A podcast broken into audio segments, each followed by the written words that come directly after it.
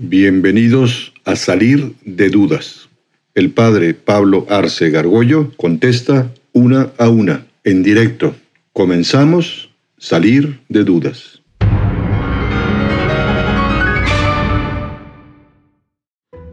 Con, o sea, para lograr la completa donación de uno, no sé si se haya tocado este tema en la Iglesia Católica o no, pero para lograrlo se ha visto que hay algún impedimento para lograrlo en cuanto a personas que tengan algún trastorno de la personalidad como tipo narcisismo o cosas por el estilo, que son más como enfermedades psiquiátricas.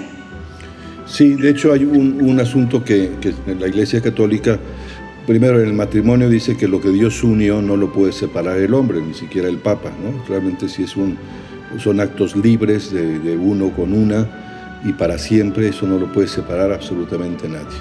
Pero hay procesos de nulidad. La nulidad en la iglesia es declarar que ese matrimonio no existió.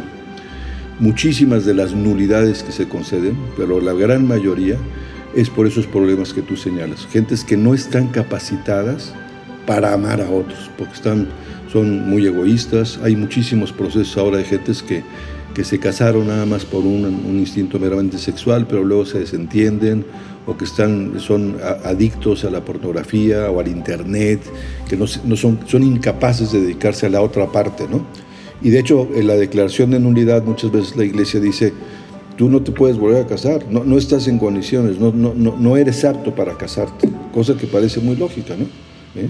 Por eso en la iglesia, pues eh, cuando alguien se quiere casar, acude delante un párroco y el párroco los entrevista a ella, a él, a sus parientes, a testigos, o así como para tratar de averiguar, uno, que no estén casados antes, y dos, que entiendan lo que significa el matrimonio. Muchos van al matrimonio sin darse cuenta que es una entrega eso absoluta, total, para siempre, con, que tiene sus riesgos, pero que están dispuestos a amarse uno al otro con todos sus defectos.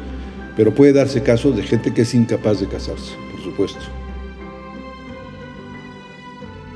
Eh, o sea, no me queda claro qué es todo lo, lo, malo o por qué la iglesia se opone a la reproducción, a la reproducción asistida. Si lo tomamos desde el punto de vista bueno, es decir, que pues al fin y al cabo, pues, pues sí, o sea, lo bueno de la reproducción asistida, sino que es traer vida al mundo. Yo, o sea, no sé si me puedo corregir si estoy mal, que lo malo es que se decide cuál es lo mejor y se dejan muchas, pues por decirlo de alguna manera, personas congeladas, ¿no? O no sé usted qué opina.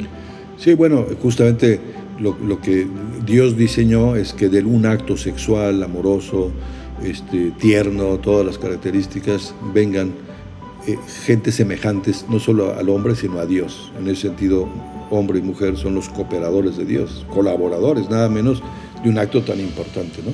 Por eso, intentar tener hijos ¿no? afuera, de alguna manera, pues lo único que desvirtúan esa, es, es, es, cómo Dios diseñó que vinieran gente semejantes, semejantes a Dios y semejantes a nosotros. ¿no? Para efectos prácticos en todo lo que es fecundación asistida, pues hoy por hoy hay que matar a, bastantes, a bastante número de, de, seres humanos. ¿Por qué? Pues porque eh, primero tienes que hacer que la mujer sobreovule, ¿no? luego tienes que sacar espermatozoides que solamente lo haces por masturbación, no hay de otra manera hay todo un peinado de espermatozoides, ¿no? que es un poco complicado para usted tratar de seleccionar los mejores. Luego, pues un técnico, puede decirse que es médico, hasta un técnico, pues con un microscopio busca un esperma, ¿no? Y, prácticamente con una pipeta lo saca, no necesariamente es el mejor, y empieza a fecundar óvulos en cajas Petri, ¿no? Y pues puedes fecundar 10, 12, 8, 9, pero a la mujer le pueden implantar dos o tres. ¿no? y, incluso pues, algunos de esos seguramente no van a funcionar y se abortan. Y a veces hay gente que con tal de tener un hijo, pues no, no le explican eso en las clínicas, pero pues tiene que matar a seis hijos, ¿no? porque cada, una vez fecundado, ahí haya un ser humano, ¿no? y a veces eso no se explica. ¿no?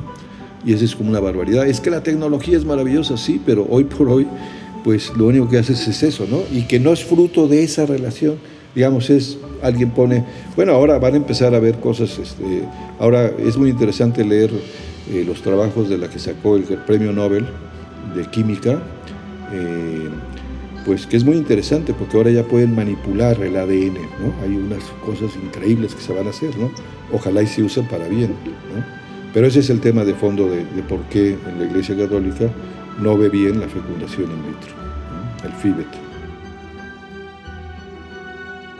¿Por qué los actos homosexuales son pecado? Pues el acto homosexual es... Pues todavía no sé por qué es como... Sí, la postura de la iglesia es muy es relativamente sencilla.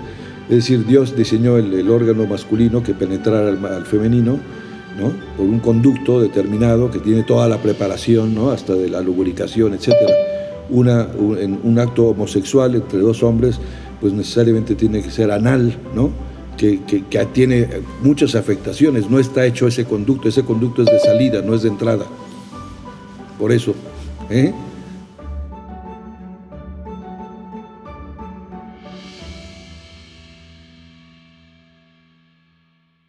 Atrévete a preguntar. Envía tus preguntas por correo electrónico a salir de dudas seguido arroba juandiegonetwork.com. Dinos también si quieres participar en vivo en una sesión por Zoom. Está claro, hay que salir de dudas.